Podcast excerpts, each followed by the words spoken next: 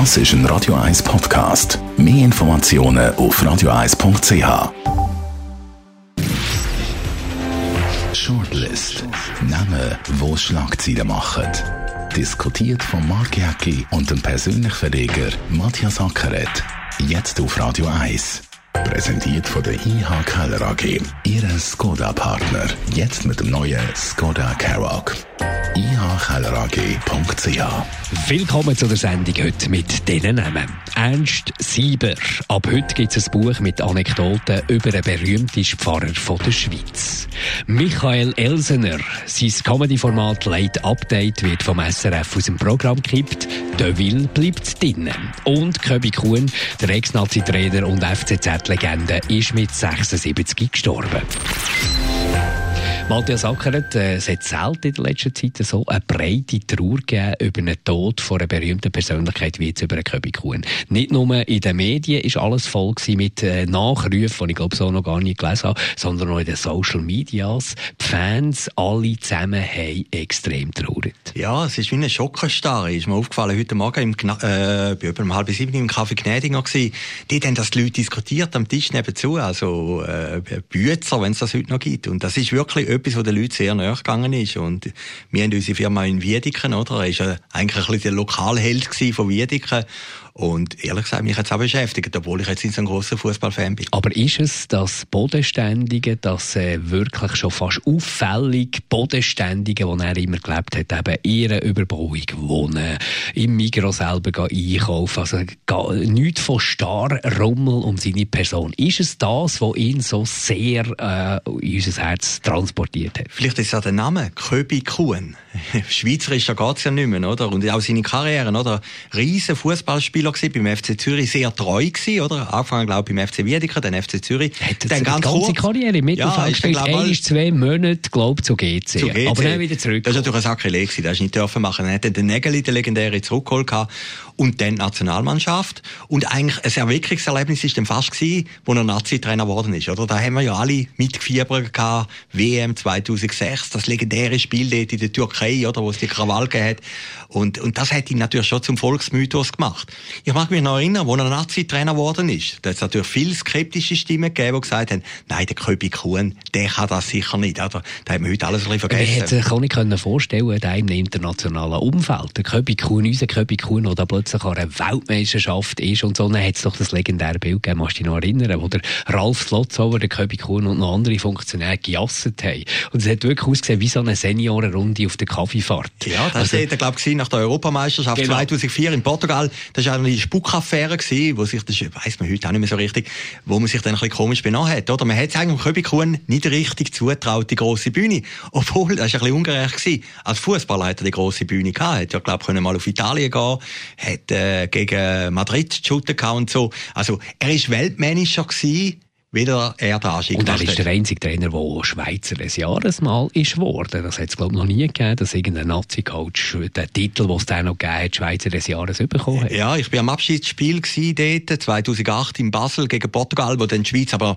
es ist nicht mehr darauf angekommen, hat die Schweiz gewonnen und da ist einem wirklich kalter Rücken drauf gelaufen, wo sich ein Spieler bedankt haben, danke Köbi und so.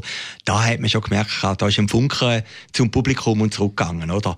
Obwohl, ich meine, es ist nicht alles rund in der Karriere die familiären Schicksalsschläge, haben wir auch noch lesen er ist dann mal in die Selbstständigkeit gegangen, da mag ich mich noch gut erinnern. Versicherungsbranche, ja. ja. Er hat ein Haus gehabt, wo gross drauf gestanden ist, Köbi Kuhn Versicherungen. Das, das ist mir irgendwie in den 80er Jahren, wo er da war.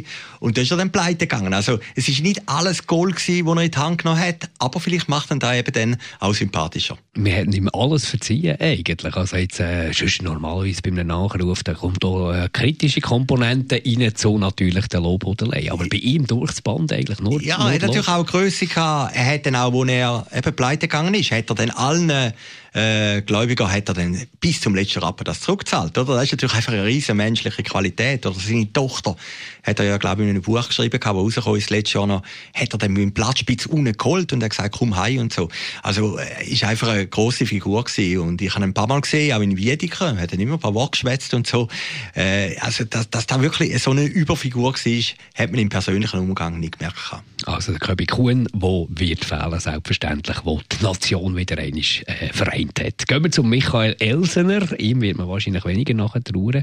Das SRF hat das Reisslein gezogen, sein Format Late Update, Satireformat am Sonntagabend, das da gelaufen ist. Gibt es nicht mehr, ist aus dem Programm gekippt worden. Da habe ich das Gefühl gehabt, hätte man noch ein bisschen Geduld können haben Hätte man sollen Geduld haben. Ich meine, die Latte ist natürlich sehr hoch gewesen. Jacobo Müller ist ja eine Kultsendung gewesen, auch über zehn Jahre gelaufen. Da hätte man sollen länger. Und es hätte dann gleich ein bisschen das Geschmäckchen gegeben, dass Fagössi vor der Wahl, also die FDP-Chefin vor der Wahl beim Schweizer Fernsehen interveniert hätte und gesagt hat, das geht nicht, der Scherz, oder? Und, äh, da hat man jetzt ein bisschen den Eindruck. Aber das hat man bei einem Jacobo Müller, der ja zum Teil auch scharf geschossen hat auf die Politiker, hat man das nie so Nein. gross lassen werden. Da hat man gesagt, das ist Satire, keine Diskussion. Ja, sicher. Und, da hat man sich ein bisschen beeinflussen Ja, klar so eine Geschichte geht dann auch irgendwie raus, oder? Irgendeiner erzählt dann das der Sonntagszeitung, oder? Und äh, das hat schon ein bisschen Geschmäckchen gegeben. Ich bedauere das. Ich, ich finde halt immer, man sollte auch irgendeinen Moderator, es hat einen Grund, dass man einen auswählt und warum dass man die Sendung macht, sollte man auch ein bisschen eine Chance geben. Das kann sich auch entwickeln, oder? Und Jacopo Müller ist sicher am Anfang auch nicht gerade der absolute Superhit gewesen und hat sich müssen entwickeln. Das ist schon bei jedem Medium so. Ich bin bei Tele Zürich gewesen, oder? 25 Jahre, heute ist ja Radio 24. Bei Tele Zürich die Sendungen sind auch nicht gerade der Knaller gewesen am Anfang und man hat das Publikum auch müssen Aber erobern. die Zeit fehlt heutzutage natürlich. Ich meine, ja, jeder der... hat sich müssen entwickeln. Auch Victor Jacob am Anfang hat müssen Zeit haben und Raum haben, aber nur dann, zu, dann hast du es diesen Leuten können gewähren. Du hast Zeit und Raum gehabt. Die Leute haben gleich geschaut, es hat wenig Alternativen gegeben. Äh, und die Leute, das Publikum hat den Stars auch die Zeit gegeben, für sich können zu entwickeln. Diese Zeit hat man natürlich heute nicht mehr. Und der ja, mangelnde Zeit ist natürlich jetzt die Zeit, wo man vielleicht, Ja, die Zeit, wo man vielleicht da nicht geben. Man weiß natürlich, ja, aber jetzt so überhaupt noch? Das ist ja, die Frage. Ja, die Frage ist, aber wer macht denn den Druck schlussendlich? Gut, beim Schweizer Fernsehen muss man sagen, da wäre am wenigsten Druck gekommen. Dort genau. hat, man noch, hat man noch das Geld für äh, jemanden zu entwickeln. Ich habe einfach auch das Gefühl, die Late-Night-Geschichte, alle die, die Erfolg hatten mit Late-Night, Harald Schmidt äh, oder natürlich in Amerika die, es sind alles andere Typen als der Michael Elsner.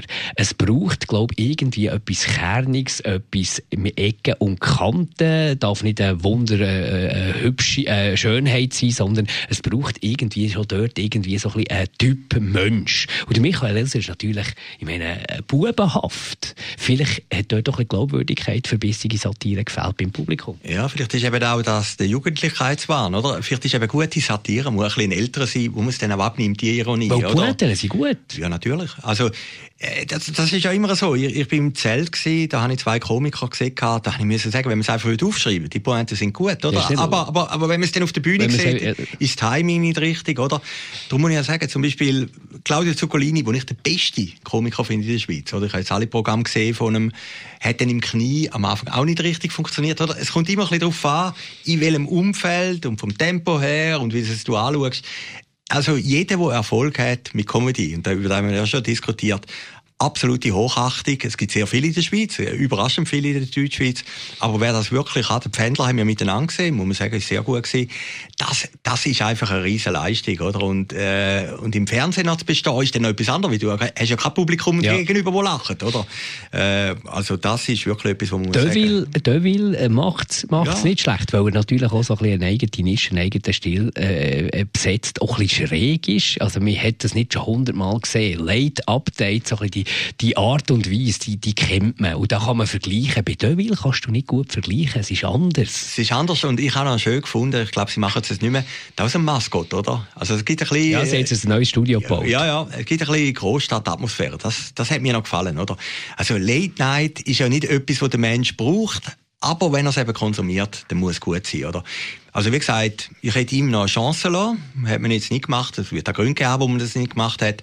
Aber man hätte ja gewusst, dass eigentlich hinten dran der Schatten von Jacobo Müller sehr, sehr Der ist sehr groß natürlich, aber eben, da müsstest du völlig etwas Neues erfinden. Und das ist vielleicht gleich zu nahe an dem Format Jacobo Müller, von der Art und Weise her, wie das gemacht ja, ist. Ja, das Härte ist natürlich immer, eben, man sagt, er ist jetzt gescheitert. Das war natürlich ein Team hinten dran, es sind auch Leute, oh, die sich überlegen. Das ist halt, das, das ist halt so. Da steht einer vor genau. und der ist dann auch der, der den Erfolg hat, wenn es Erfolg gibt. Genau, wenn du mit dem Lift durchfährst, fährst du halt mit dem Lift wieder runter. Ja. Also gut, hoffen wir, dass da der Deville ein bisschen länger sich halten kann als der Michael Elsener. Und gehen wir noch zum Ernst Sieber.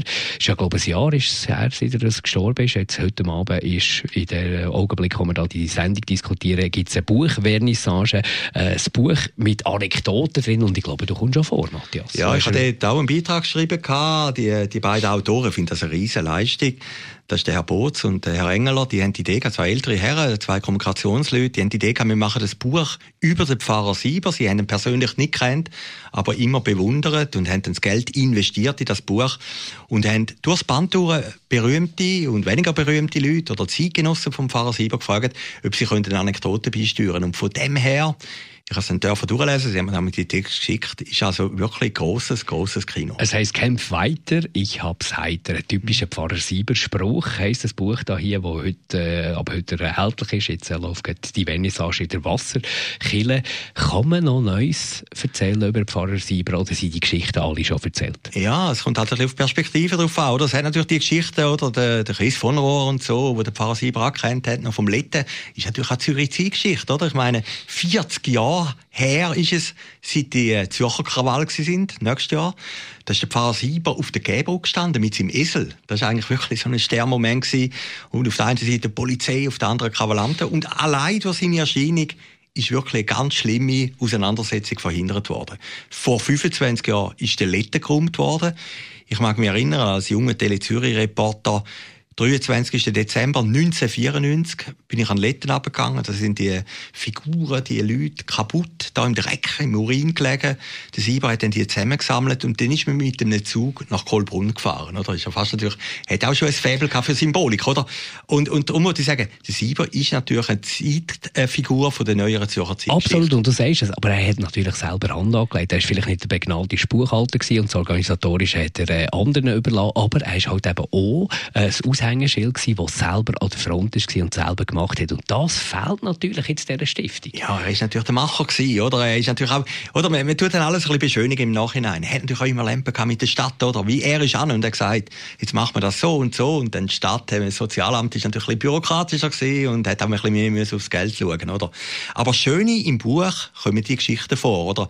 Äh, ganz berührend ist ein Buchhalter, der beschreibt, der sagt, die Stiftung ist ein paar Mal irgendwie fast schon pleite gewesen und der Sieber jetzt wieder gerettet und hat da und da gemacht. Also es ist nicht nur Licht. N es, ist auch, genau. es ist auch Schatten in dem Buch hinein und, und darum ist es eben stark. Und es ist eben ein grosser Bogen. Der Christoph Blocher schreibt drin, Monika Stocker schreibt drin, auch Leute, äh, Süchtige, die beim Pfarrer Sieber sind, die Lona Sieber, seine Tochter, die jetzt noch die Station in Ramsen führt. Also, wenn man das durchliest, gibt es wirklich ein lebendiges Bild vom Pfarrer Sieber überhaupt nicht frömmlerisch, aber es ist auch eine Zeitgeschichte durch die Stadt Zürich von den letzten 40 Jahren. Danke, Matthias Sacker. Das Buch gibt es überall dort, wo es Bücher gibt. Es heisst «Kämpf weiter, ich hab's heiter». Die nächste Ausgabe Shortlist wieder in einer Woche. Shortlist mit dem Mark Jäcki und dem Matthias Ackeret. Zum Nachlesen und Abonnieren als Podcast auf radioeis.ch.